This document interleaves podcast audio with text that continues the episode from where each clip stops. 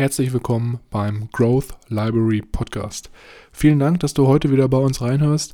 Bevor wir jedoch mit der Episode starten, wollte ich dich nochmal ganz kurz darauf hinweisen, dass wir in der Podcast-Beschreibung einen Timestamp eingetragen haben, falls du unseren Smalltalk am Anfang überspringen möchtest, um dann direkt mit der Buchbesprechung zu starten. Ich wünsche dir ganz viel Spaß und ich würde sagen, wir hören uns gleich nach dem Intro. Leerzeiten effektiv nutzen mit dem Growth Library Podcast, deiner persönlichen Bücherdatenbank. Ich begrüße euch herzlich und gebe nun weiter an meine beiden Powerleser, Milan und Mischa.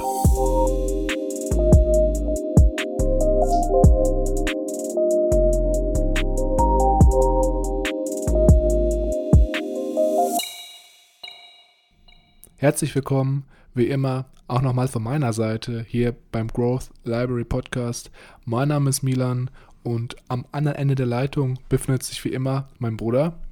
Mischa, hallo und herzlich willkommen, natürlich auch wieder von meiner Seite. Mischa, wie sieht's aus bei dir?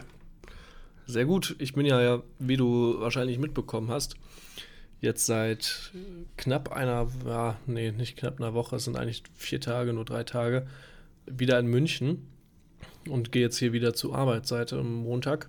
Und ja, jetzt tritt langsam wieder die Normalität ein. Heute war ich auch schon wieder am Eisbach. Als ob hast du schon wieder reingesprungen? Genau, wir haben uns dann nach der Arbeit alle getroffen und haben da ein bisschen im Park gechillt, ein Bierchen zusammen gezischt und ähm, eine kleine Runde gedreht. das ist ein Scherz. Boah, ich bin voll reingefallen. Oh, das ist traurig. Ja, irgendwie stimmt das. Ich habe gerade kurz ausgeblendet, dass wir ja noch voll im Corona-Modus sind. Uiuiui. Wurde schon eifersüchtig, ne? Warum ich hast du mir nicht Bescheid gesagt? Ich bin mitgekommen. Ich war gerade schon wieder ganz woanders. Äh, ja, uiuiui, es ist traurig. Nee, ja, es freut mich natürlich, dass du wenigstens so ein bisschen den Alltag wieder reinbekommst.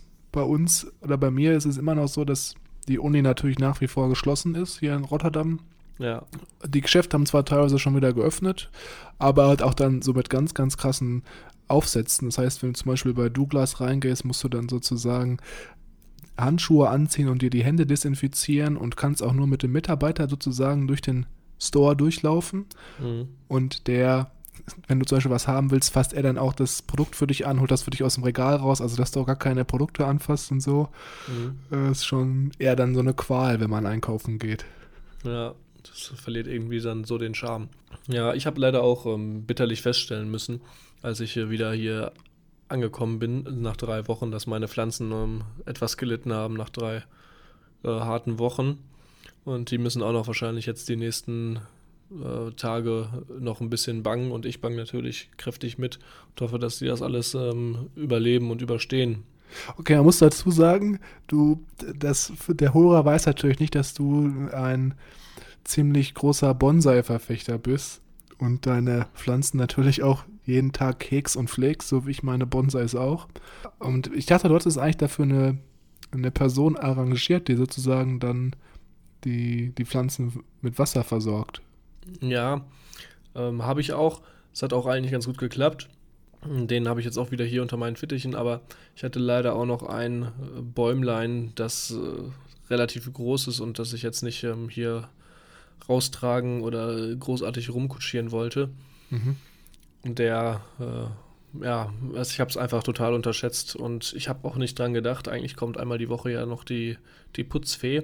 Mhm dass ich der irgendwie hier eine Tafel Schokolade hinlege mit einem lieben Zettel und einem aufgefüllten, ähm, aufgefüllten Gießkanne irgendwie, hey, gieß mich bitte oder so. Und dann ist es, also es war, sah echt nicht schön aus. Der hat echt ordentlich Blätter verloren. Ist aber zum Glück ein sehr starke, ähm, äh, aus sehr starkem Holz, sag ich mal. Hm. Ähm, und bin guter Dinge, dass der auch das Ganze jetzt hier übersteht, aber es sieht ungewöhnlich kahl aus. Mhm. Ja, das, vor allem ist das dann ein bisschen nervig, wenn du die ganzen Blätter dann auffegen musst. Ne? Bei deinem mit oder bei deinem ganz großen Bonsai, da ist es ja schon einiges, was da ja, den Boden dann bedeckt, sagen wir es mal so. Ja, reicht schon wieder fast für eine Decke. das ist traurig. Nein, Spaß beiseite. Gut. Ich denke, wir haben jetzt auch schon wieder genug rumgealbert. Und ja ich würde sagen, wir widmen uns natürlich wieder mal hier dem Hauptbusiness oder dem Hauptgeschäft unseres Podcasts. Und zwar geht es heute um den zweiten Teil des wirklich All-Time-Klassikers, wie man Freunde gewinnt von Dale Carnegie. Wir hatten ja letzte Woche schon im ersten Teil so ein bisschen darüber gesprochen, wie du am besten mit Menschen umgehen kannst und welche Techniken und Varianten man anwenden kann, um sich so ein bisschen beliebter zu machen in verschiedenen Situationen, gerade auch wenn man auf fremde Leute trifft. Und heute haben wir uns wieder etwas anderes aus dem Buch rausgesucht, wieder einen anderen Teil, den wir gerne besprechen wollen. Heute geht es darum, dass wir uns ein paar Regeln rausgeschrieben haben, die halt auch im Buch genannt werden. Und zwar heißt das Kapitel oder der Buchteil hier neun Möglichkeiten, Menschen zu ändern, ohne sie zu beleidigen oder zu verstimmen.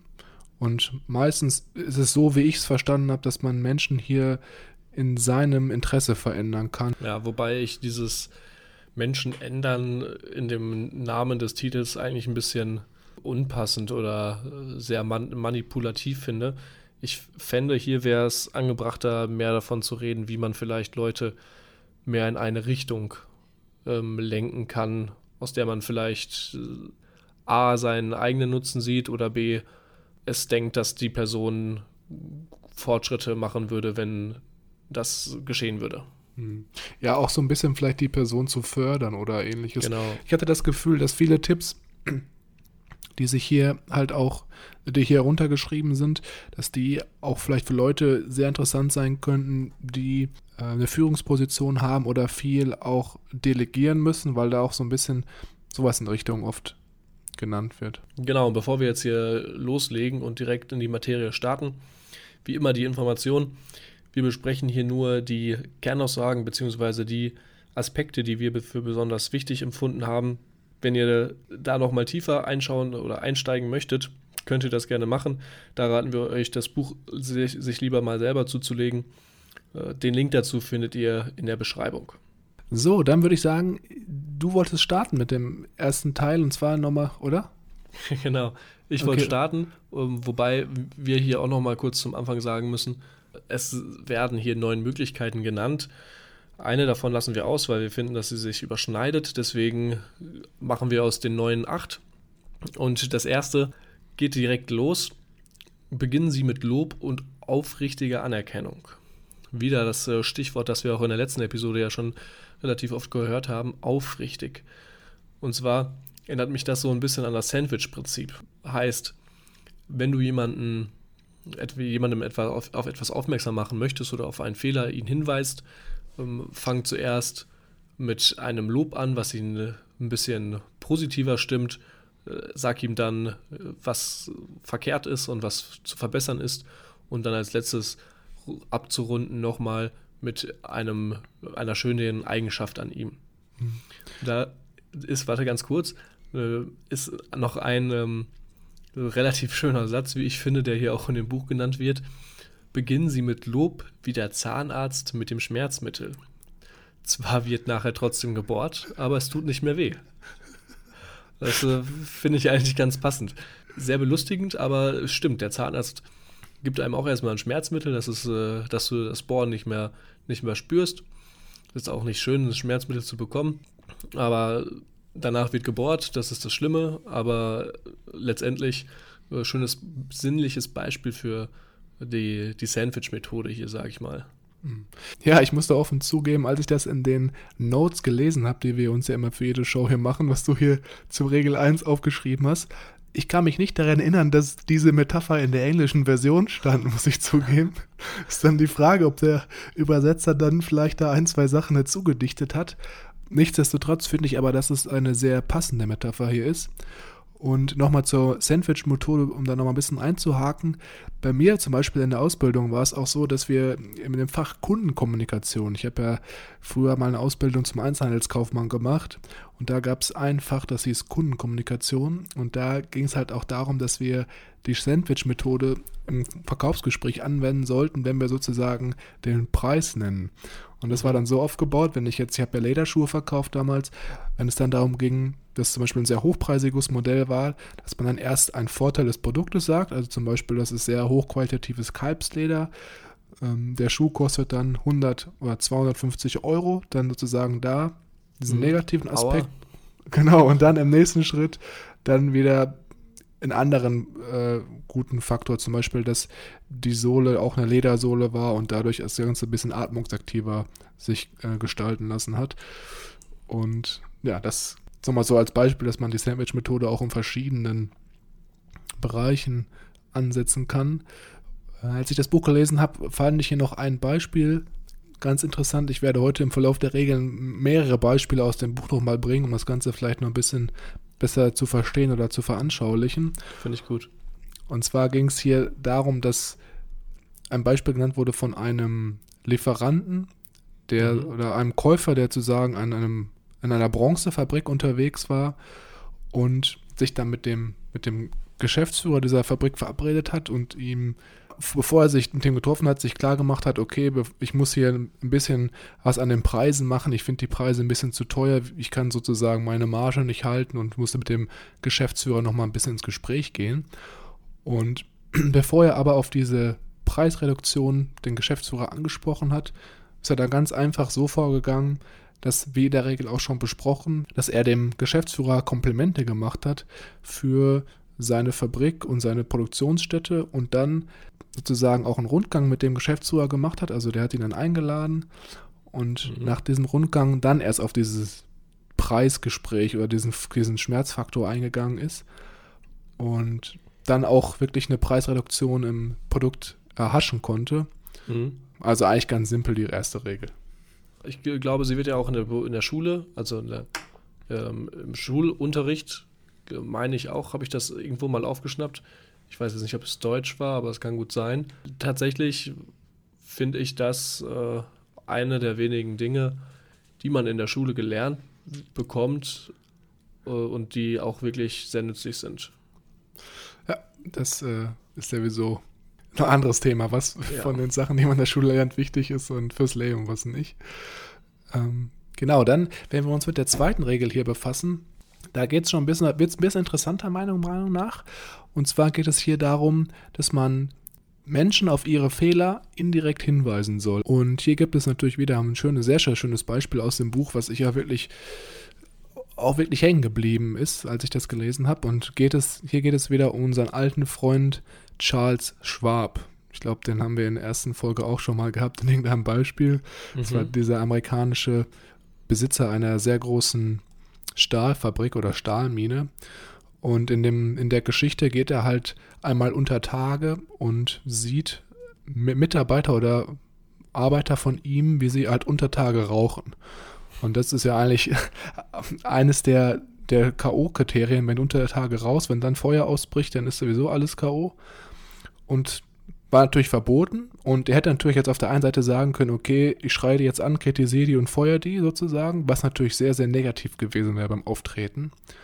Und jetzt kommt das, was mich mega geblufft hat, als ich das gelesen habe.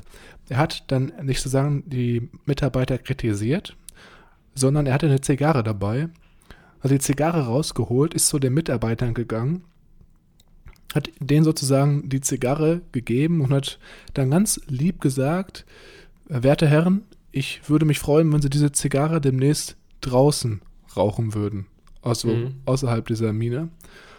Und natürlich waren die Mitarbeiter, wussten natürlich direkt, okay, scheiße, er hat das jetzt mitbekommen, dass wir unter Tage hier rauchen. Das äh, war natürlich überhaupt nicht angebracht in der Situation, gerade wenn der Geschäftsführer das sieht. Und ich finde, das ist so eine, so eine smarte Art, Leute auf ihre Fehler hinzuweisen und sozusagen jetzt trotzdem nicht als negative Person aufzutreten. Und Ja. ich, ich würde so viel darauf wetten, dass die Leute jetzt da nach dieser Aktion nie wieder oder der Typ nie wieder unter Tage raucht, weil er halt einfach ja, einen positiven Aspekt auch noch mit dem Geschäftsführer damit ver verbindet, dass er es, wenn er es nicht macht, weißt du? Mhm. Das macht ihn natürlich auch gleich viel sympathischer, als wenn er dann da wieder als böser Boss steht und nur negativ von sich gibt und alle bemängelt und denen sagt, wie kacke die doch sind. Genau richtig. Und dann würde halt unter den Mitarbeitern auch sagen, ach guck mal, der blöde Geschäftsführer da hinten, der hat mich letztens schon Genau. ange angekackt und so. Haben sie gleich eine Gemeinsamkeit, äh, über die sie sich äh, den Tag über aufregen können. Genau, richtig, genau. Ja. Was ich noch hier äh, zu anbringen könnte, er ersetzte das Wort aber durch und. Also weniger von wegen, ja, hier, guck mal, das und das, aber, weil dadurch, sobald das Wort, das Wörtchen aber kommt, unser Kopf automatisch abschaltet und sich äh, denkt, ja toll, aber jetzt kommt wieder irgendwas Schlechtes und egal was danach kommt, äh, unterbewusst schlägt es auf unsere Laune und lässt quasi den gegenüber, der es gesagt hat, der es gesagt hat, ähm, in schlechterem Licht dastehen. Ja, das ist auf jeden Fall auch aus, dem, aus der Regel aus dem Buch. Ich habe hier auch noch mal kurz einen Satz, den man das sagen könnte, um das Ganze so ein bisschen zu veranschaulichen. Mhm. Und zwar geht es hier um Johnny. Johnny ist sozusagen Schüler an der Schule und äh, Johnny kommt nach Hause und hat äh, gute Noten geschrieben. Und jetzt gibt es zwei Varianten dieser Sätze, die ich jetzt mal kurz nennen werde. Und dann mhm. können wir ganz klar auch sehen den Unterschied zwischen aber und und. Der erste Satz wäre hier, Johnny, wir freuen uns sehr über deine guten Noten, aber wenn du nächstes Mal noch härter arbeitest, kannst du noch bessere Noten schreiben. Ja, das ja. ist schon so ein bisschen kritisch. wenn wir uns das Ganze mit der Und-Variante anschauen, dann ist es so, Johnny, wir freuen uns sehr über deine Noten und wenn du nächstes Mal noch ein bisschen mehr arbeitest, kannst du deine Noten noch viel weiter verbessern. Mhm. Ganz, gleich einen ganz anderen Impact. Ja, genau. Und ich glaube, wenn man, das ist auch, das ist auch so einfach, so simpel, das kann jeder von uns sofort anwenden. Einfach nur einmal ein Wort austauschen und direkt kommt die ganze Aussage viel, viel positiver rüber. Mhm. Sehr cool. Ähm, genug dazu würde ich sagen. Ab zur nächsten Regel. Die nächste Regel lautet, sprechen Sie zuerst von Ihren eigenen Fehlern, bevor Sie den anderen kritisieren. Sehr selbsterklärend, sehr simpel, denn seine eigenen Fehler zuzugeben und jetzt kommt, das, äh, kommt der große Knackpunkt. Wenn du sie zugibst und selber sie noch nicht verbessert oder abgelegt hast, kann es trotzdem helfen, die Mitmenschen zu ändern, beziehungsweise dich als äh, freundlichere Person darzustellen, weil du gleichzeitig ja quasi, du sagst zwar trotzdem noch hier, guck mal, das und das äh, muss irgendwie geändert werden, das ist noch nicht so gut, da müssen wir noch dran arbeiten, aber gleichzeitig sagst du auch im Vorgang, ich bin, habe hier noch Fehler und ich habe es vielleicht immer noch bis heute noch nicht geschafft, das richtig zu tun. Ich bin auf dem Weg dahin, guck so und so, versuche ich diesen Fehler von mir zu verbessern. Aber es lässt sich in einem viel menschlicheren Licht dastehen und zeigt dem anderen, er ist auch nur ein Mensch und er hat genauso Fehler wie ich und das ist in Ordnung und das ist jetzt nicht etwas, was äh, ein großer Weltuntergang ist. Ja, ich glaube, dass auch zeigt schon, was Leute von sich halten, wenn sie vor allem auch Fehler von sich zugeben können. Ich glaube, das ist auch für ganz, Leute, ganz viele ganz schwierig. Also für mich selber ist es auch schwierig, irgendwie, zum Beispiel, wenn ich jetzt mich mit jemandem streite, auf den dann nachhinein, nach dem Streit zurückzukehren und zu sagen, mhm. ey, guck mal, ich habe hier einen Fehler gemacht oder das war irgendwie blödes Verhalten von mir. Weil man natürlich da auch wieder so ein bisschen in, seinem, in seiner Ego-Perspektive gefangen ist. Das ist ja auch so ein bisschen, was Eckhart Tolle in seinem Buch jetzt beschreibt. Das ist ja auch ein, eine vorherige Episode, wo wir das mal angesprochen haben. Dass du einfach dann darauf beharrst oder versuchst, immer recht zu haben und dir sagst, nee, ich kann jetzt nicht meinen Fehler zugeben, weil ich auf dieser Position oder dieser Stelle beharren muss. Ja. Und ja, also ich glaube, wenn jeder mal auch, auch so nach unnötigen Streitigkeiten zugeben würde oder sich eingestehen würde, okay, ich habe hier einen Fehler gemacht, das ist vielleicht nicht so verlaufen, wie ich mir vorgestellt habe, dann werden auch so ganz viele unnötige Streitigkeiten, ja, die werden einfach dann viel schneller geklärt. Finde ich, ähm, bin ich absolut auf deiner Seite, einfach mal sich vielleicht auch selber ein bisschen auf die Finger schauen und bevor man den anderen jetzt großartig kritisieren möchte oder ihn äh, ja niedermacht, zu gucken, was ist eigentlich bei mir, was läuft bei mir vielleicht nicht ganz so richtig. Ja, das ist auch zum Beispiel was, ich jetzt versuche, so wenn ich mich öfter mal, oder ich streite mich jetzt nicht so oft, aber wenn ich mich mal streite, dass ich dann gucke, okay, kann ich vielleicht hier auf den anderen von meiner Seite wieder zugehen und das Ganze sozusagen dann aus der Welt schaffen. Ja. Okay. Dann würde ich sagen, machen wir auch schon hier direkt weiter mit der vierten Regel. Und zwar geht es hier darum, dass man anstatt irgendwelche Befehle äh, vergibt an Mitarbeiter oder andere Kollegen, dass man stattdessen Fragen stellt und so diese Befehle unterbewusst verteilt. Sehr, sehr verrückte Technik oder so ein bisschen, auch so ein bisschen, ja, so ein bisschen tricky, würde ich sagen. Aber ich glaube, wenn man das einmal versteht, dann kann es, glaube ich, auch bei den Leuten, die sozusagen diese Befehle empfangen, viel, viel besser oder viel, viel positiver aufgenommen werden. Und da gibt es hier wieder natürlich ein schönes Beispiel.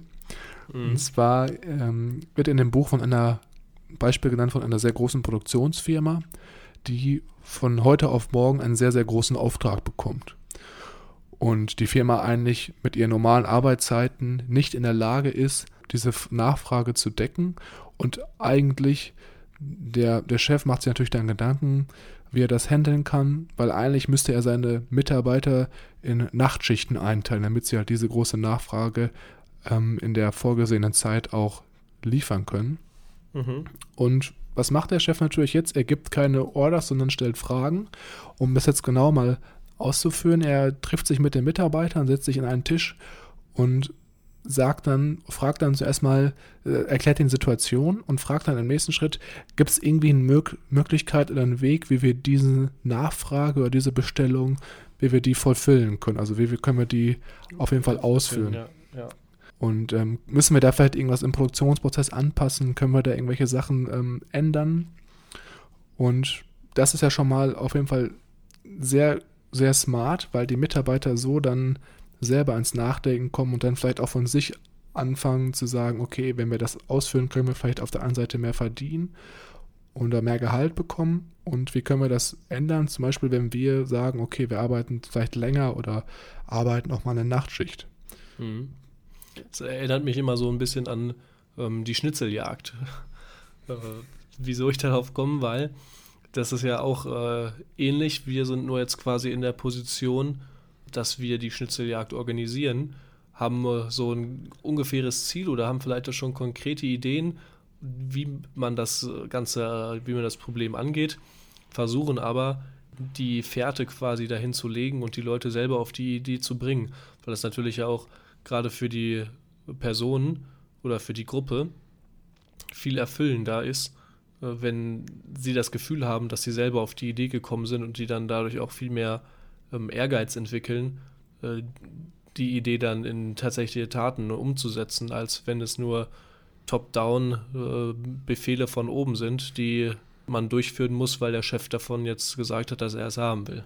Ja, auf jeden Fall. Ich glaube, hier ist auch das Wichtige, dass die Mitarbeiter sehen, was sie selber dafür einen Mehrwert rausziehen können. Und ähm, ja, wie du schon sagtest, dieser Motivationsfaktor, äh, dass man selber eine Lösung findet und nicht einfach nur von oben plump irgendwas ausführt. Äh, sehr cool. Dann würde ich weiter durchstarten hier mit der fünften Regel. Loben Sie jeden Erfolg, auch den geringsten. Seien Sie herzlich in der Anerkennung und groß, großzügig mit Lob. Ja, aber hier natürlich auch wieder aufrichtig, natürlich ganz groß geschrieben. Äh, erinnert mich auch an die Buchstelle, wo Dale Carnegie, glaube ich, davon spricht, wenn ich mich recht entsinne, dass sobald dir etwas auffällt, was an der Person dir gegenüber besonders schön ist, ähm, oder du besonders anerkennend findest, dieses auch auszusprechen und zu loben natürlich auch, äh, was man hier im Kopf behalten sollte, äh, dass das Lob natürlich anspornt, weiterzumachen. Wenn du jetzt äh, den ganzen Tag verzahrst und an einer Aufgabe rumarbeitest und dann endlich nach drei Stunden Durchbruch hast, davon glücklich deinen Freunden erzählst und die alle nur Anteil, anteilslos äh, sagen, ja, toll, und den Kopf wieder wegdrehen, senkt das natürlich oder spornt dich das nicht so an, als wenn deine Freunde alle mit begeistert auf dem Tisch rumspringen, jetzt im übertriebenen Sinne, und sich mit dir freuen. Genau, und was hier mir ganz besonders hängen geblieben ist, ich stelle dir einfach mal eine ganz einfache Frage zu der Regel, die einfach das Kernprinzip beschreibt.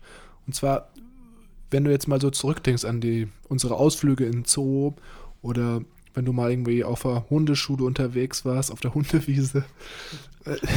Ja, ist wahrscheinlich nicht so oft vorgekommen. Was? Da bin ich immer rumgekrabbelt. ja, aber ist wahrscheinlich nicht so oft vorgekommen. Aber wenn du einfach mal überlegst, wie trainieren denn Tiertrainer ihre Tiere? Mit äh, Leckerlis. Richtig. Das ist auch genau diese Kernvariante oder die Kerntechnik, die hier angewandt ist.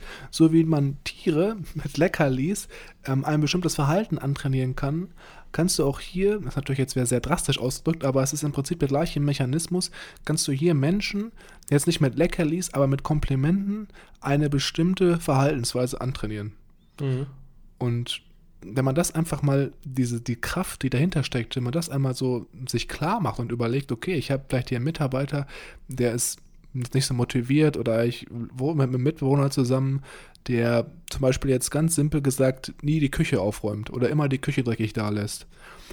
Und wenn mir dann einmal auffällt, okay, guck mal hier, der hat jetzt heute aus irgendeinem Grund die Küche aufgeräumt, wenn ich dann, dann direkt da einhake und dann da ein Kompliment hinterlasse, könnte ich, wenn es jetzt über einen längeren Zeitraum passiert, eventuell diesen Menschen dahin bewegen, dass er von dauerhafter Tätigkeit an immer die Küche aufräumt. Ne? Jetzt mal ganz plump gesagt. Und ich glaube, das ist schon ziemlich cool, wenn man das weiß.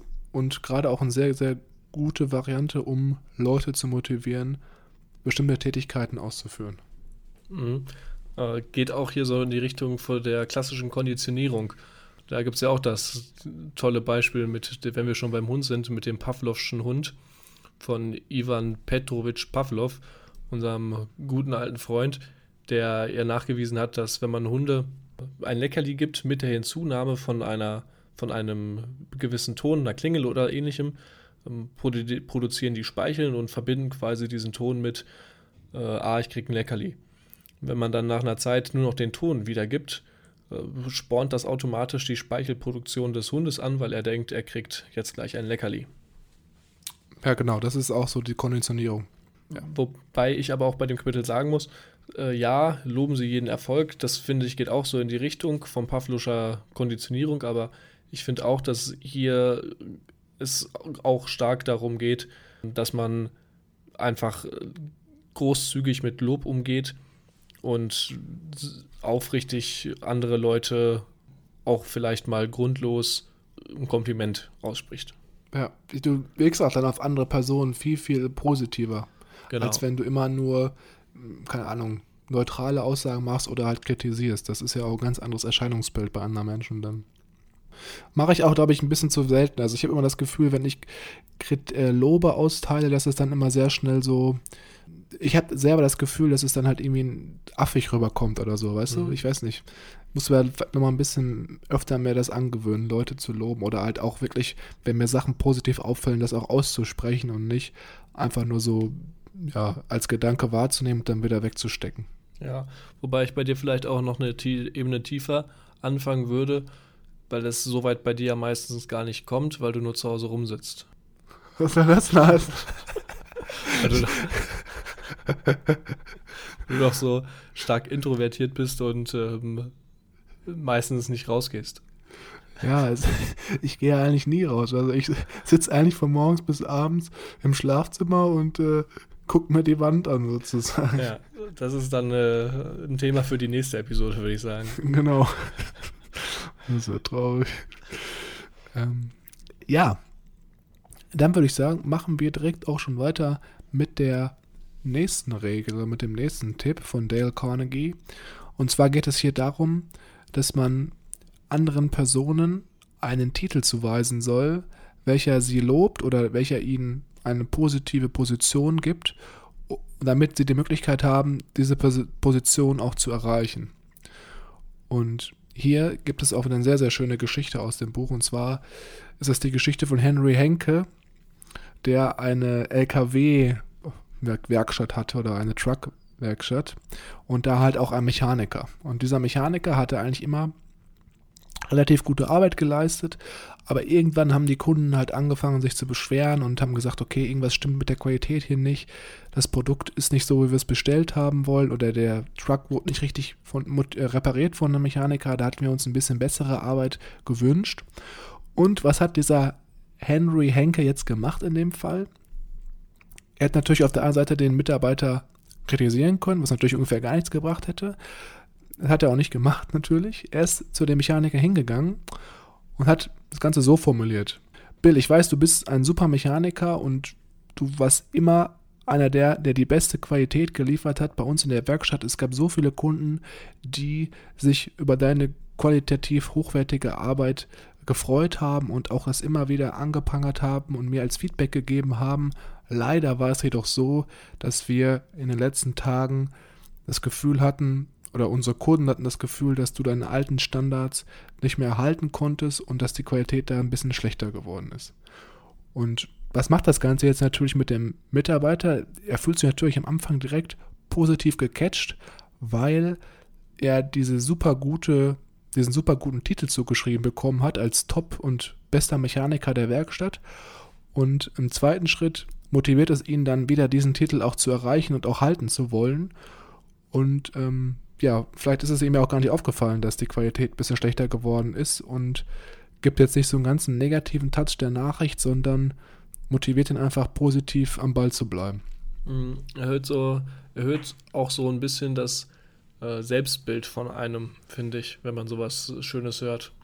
Auf jeden Fall. Das ist auch mega die smarte Technik, was auch zum Beispiel ich mir vorstellen könnte, super gut funktioniert, wenn du Chef vom Startup bist und irgendwelche intern, also Praktikanten da hast und du die so immer die ganze Zeit lobst und sagst, ja, du bist der Top-Praktikant, äh, jetzt mal so ausgedrückt, dass die halt dann auch dann überdurchschnittlich gute Leistungen bringen. Cool, das geht auch so ein bisschen in die Richtung, einem Honig um den Mund zu schmieren. Ja, genau, richtig. Das, das äh, ist so ein bisschen überlappend in dem richtig. Aber ich glaube, hier ist nochmal wichtig, dass man wirklich so einen so Titel dann damit einbaut. Ja. Zum Beispiel Top-Mechaniker oder es gibt ja auch, es ist ganz lustig, gibt ja auch dann im Einzelhandel so englische Begriffe für so die simpelsten Aufgaben. Zum Beispiel äh, Floor Manager in, in, in, so einem ganz kleinen Einzelhandelsgeschäft, wo du halt vielleicht für die, für den Bereich des Ladens für die Herrenanziehsachen verantwortlich bist und die halt immer faltest und da die Kunden berätst. Und wenn du den Leuten sagst, okay, du bist hier Floor Manager und nicht irgendwie zuständig für die Herrenabteilung, dann haben die natürlich auch eine ganz andere Sicht auf ihre Arbeit und ähm, sind wahrscheinlich auch motivierter, um ihre Arbeit auszuführen, denke ich mal. Alright. Ich würde sagen, wir gehen zu unserer letzten Regel für heute, oder? Ja, sehe ich genauso. Wir sind ja hier wieder am Gold Rush. Die ist jetzt ein bisschen größer. Ähm, und zwar geht es jetzt hier konkret darum, äh, wie wir ähm, es schaffen, dass der andere ähm, unsere Wünsche erfüllt und dabei ähm, noch ein Vergnügen empfindet. Und da gibt es eine relativ strukturierte, strukturiertes Vorgehen von Dale. Und zwar gibt es hier sechs Richtlinien, an die man sich halten sollte. Und da schließen wir auch schon von gerade an. Wir wollen hier nämlich ein Gefühl vermitteln der Bedeutsamkeit. Also zum Beispiel, wie gerade eben schon, durch den Titel oder eine erfundene Position wie bei unserem Beispiel mit dem Kfz-Mechatroniker, der jetzt als bester Kfzler der ganzen Werkstatt oder der, der Stadt, sage ich mal, betitelt wurde. Und die Richtlinien, um, unsere, um unser Vorhaben in die Tat umzusetzen, ähm, geht wie folgt oder handelt sich an folgenden Stützpunkten. Zum ersten, seien Sie ehrlich. Sehr wichtig, nicht zu vernachlässigen. Geht auch so in die Richtung Aufrichtigkeit natürlich, wie immer. Das zweite, klar zu wissen, was man von dem anderen möchte. Also was ist wirklich die, der Step, den ich mir erhoffe, was ist die Tätigkeit, die erledigt werden soll von dem anderen. Als drittes, versetze dich in die Lage des anderen und frag dich, was er will. Also Perspektivenwechsel, die Person, was geht in ihrem Kopf ab und was will sie eigentlich selber. Der vierte Punkt, welche Vorteile hat der andere, wenn er tut, was ich will?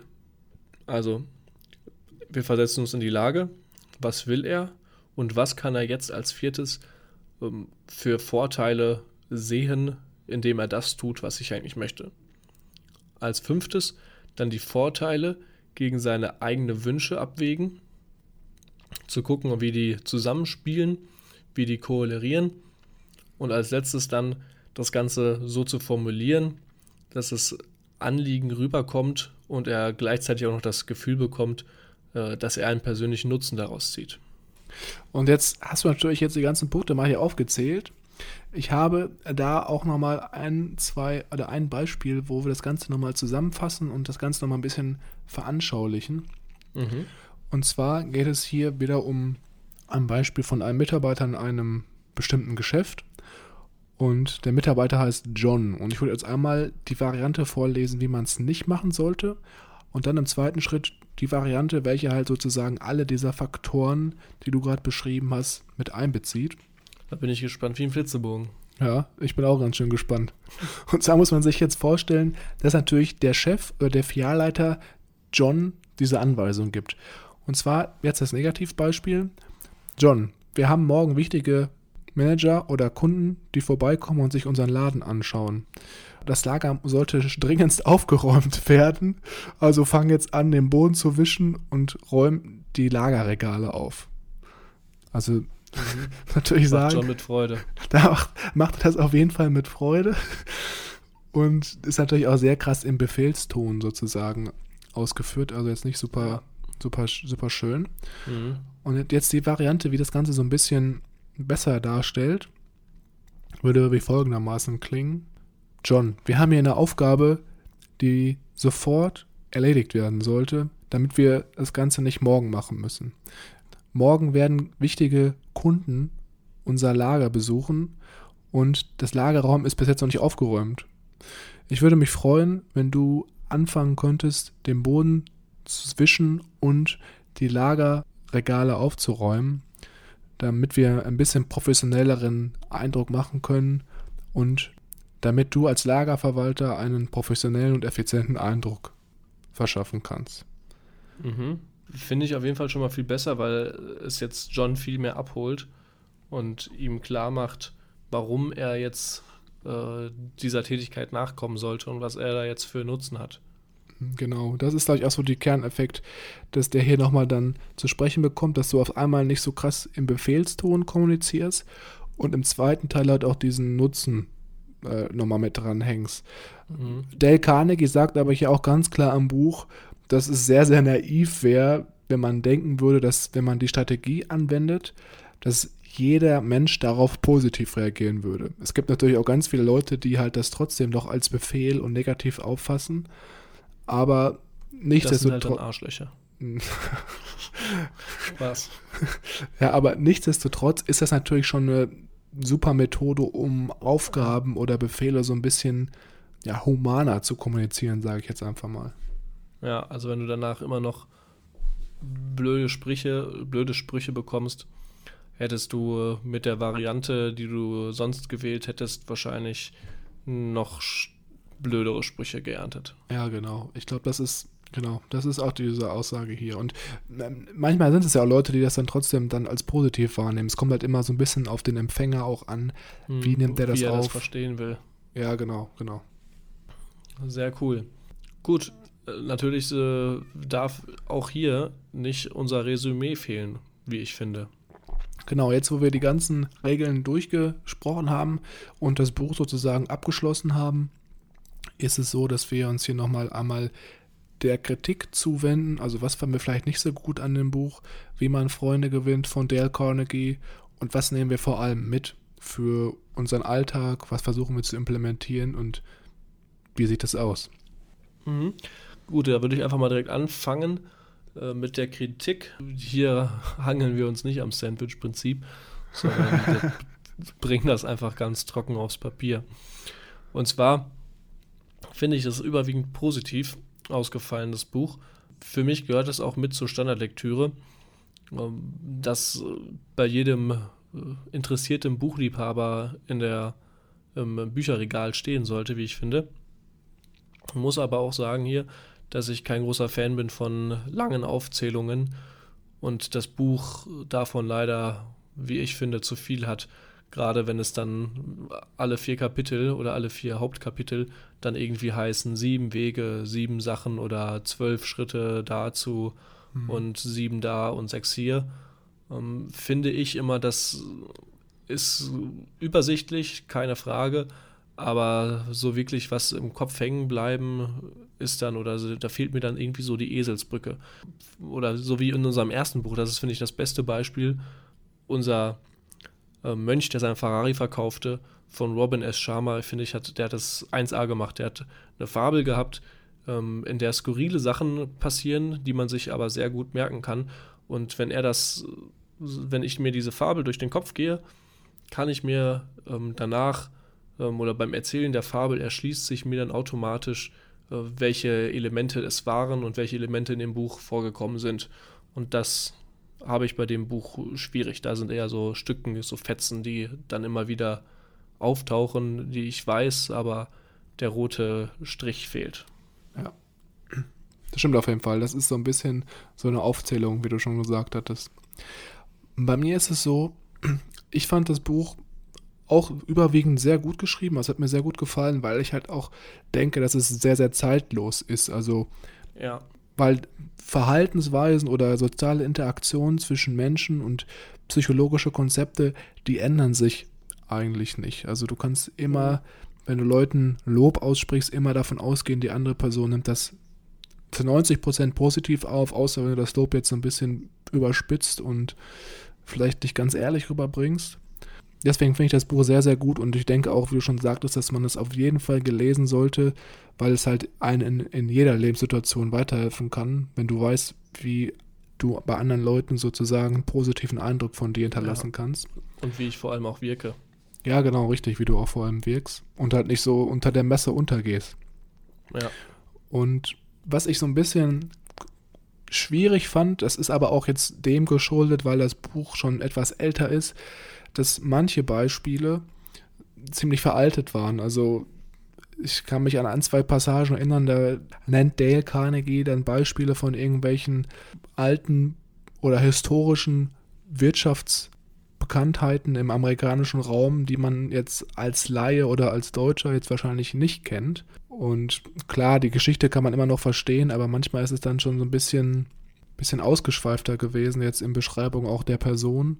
Mhm. Und das fand ich manchmal ein bisschen zu viel. Das hätte man auch weglassen können oder halt überfliegen. Aber es ist jetzt auch nur ein ganz minimaler Aspekt. Im Großen und Ganzen konnte man da eigentlich alles gut verstehen und hat auch mir sehr viel Mehrwert gegeben.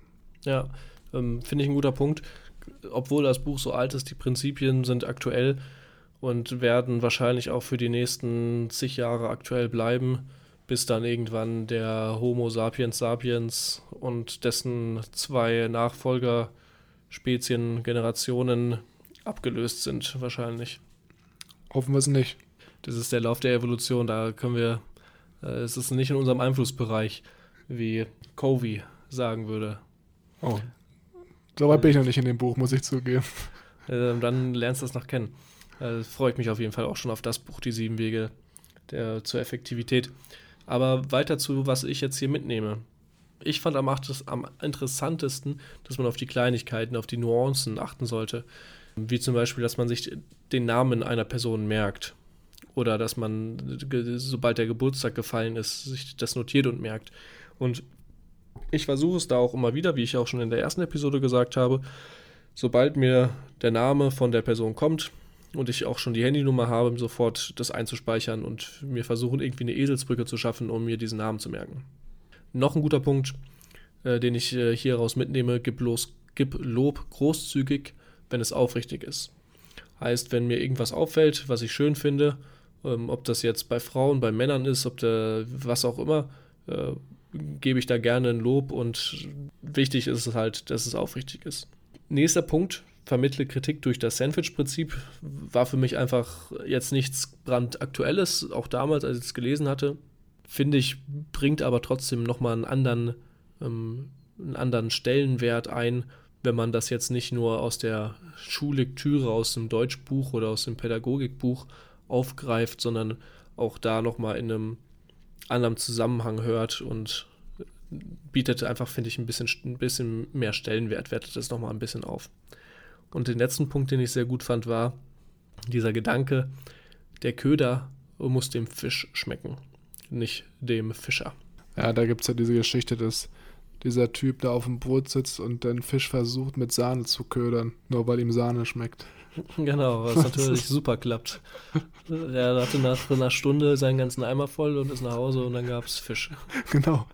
Sahnefisch. Sahnefisch. Wer, kennt den, wer kennt denn auch nicht den Sahnefisch, der so sehr gern Sahne mag? Das ist traurig. Ja, was ich ne-, mitnehme aus dem Buch. Mhm. Und zwar sieht das bei mir gar nicht so anders aus als bei dir. Auf der einen Seite auch, dass man Lob aufrichtig und von Herzen kommen lassen sollte, was für mich aber sowieso immer klar ist. Also ich würde jetzt nie irgendwie Lob anbringen, was ich mir ausgedacht habe. Das sollte man auch prinzipiell eigentlich nicht tun, weil es ja eigentlich zu 90 Prozent der Empfänger immer realisiert oder mitbekommt. Ja. Ähm, was ich auch sehr, sehr wichtig fand, was ich vorher nicht immer gemacht habe, war, dass man Interesse für andere Menschen zeigen soll. Und gerade für Leute wie mich, die von sich selber eigentlich relativ wenig erzählen oder auch nicht so outgoing sind, sondern so ein bisschen introvertierter, ist das eigentlich eine super Methode, um positiv auffallen zu können und aber nicht so viel von sich erzählen zu müssen, sondern einfach immer nur andere Leute in Gespräch zu verwickeln, Fragen zu stellen und hier auch ganz wichtig, interessante Fragen. Also vielleicht wenn die Person sich in irgendeinem Themengebiet auskennt, was ich sehr interessant finde, dass ich da wirklich ganz gezielt Fragen stelle, die vielleicht für mich auch einen Mehrwert noch bieten. Das ist natürlich dann so eine Win-Win-Situation für beide Seiten. Und ich denke, da kann man schon ganz, ganz gut mit aufkreuzen. Ansonsten, was auch du schon genannt hattest, finde ich wichtig, dass man andere Leute bei ihrem Namen nennt. Das ist eigentlich klar für mich gewesen, aber ich finde es mhm. trotzdem manchmal so ein bisschen komisch. Also wenn ich jetzt zum Beispiel einen guten Schulfreund habe, den ich einmal, zweimal im Monat sehe, dann sagt man sich ja nicht so, dann sagst du jetzt nicht ja, hey, hey Franz, so. Ne? Also man gibt sich einfach die Hand und sagt, hey, was geht? Man sagt jetzt nicht so, hey Franz, wie geht's? Ja, ja, ich verstehe. das ist so ein bisschen komisch, muss man sich vielleicht angewöhnen. Aber ja. In der Gruppe dann, glaube ich, passender. Ja, wahrscheinlich, ja. Alright. So, dann sind wir jetzt auch wie immer schon am Ende unserer Episode angekommen. Der zweite Teil von dem Buch Wie man Freunde gewinnt von Dale Carnegie. Wir hoffen natürlich wie immer, dass euch diese Podcast-Episode gefallen hat. Uns hat es Spaß gemacht, uns macht es eigentlich immer Spaß, wenn wir zusammenkommen und miteinander uns austauschen können. Und ja, wenn ihr das Buch auch schon gelesen habt, dann würden wir uns natürlich mega freuen, wenn ihr uns mal schreibt. Ganz einfach bei Instagram unter growthlibrary.official oder auch ganz einfach eine E-Mail über unsere Webseite. Da gibt es ein Kontaktformular. Wenn ihr uns da schreibt, wie ihr das Buch fandet, was euch gefallen hat, was euch vielleicht nicht so gut gefallen hat, dann können wir uns da auch nochmal austauschen. Und des Weiteren hilft es uns immer sehr, wenn ihr den Podcast bewertet. Das geht ziemlich fix über iTunes.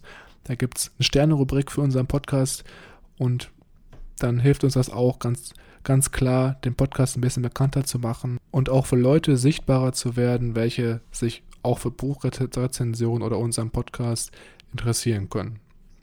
Ich würde sagen, wir hören uns nächste Woche wieder. Bis dahin und ciao.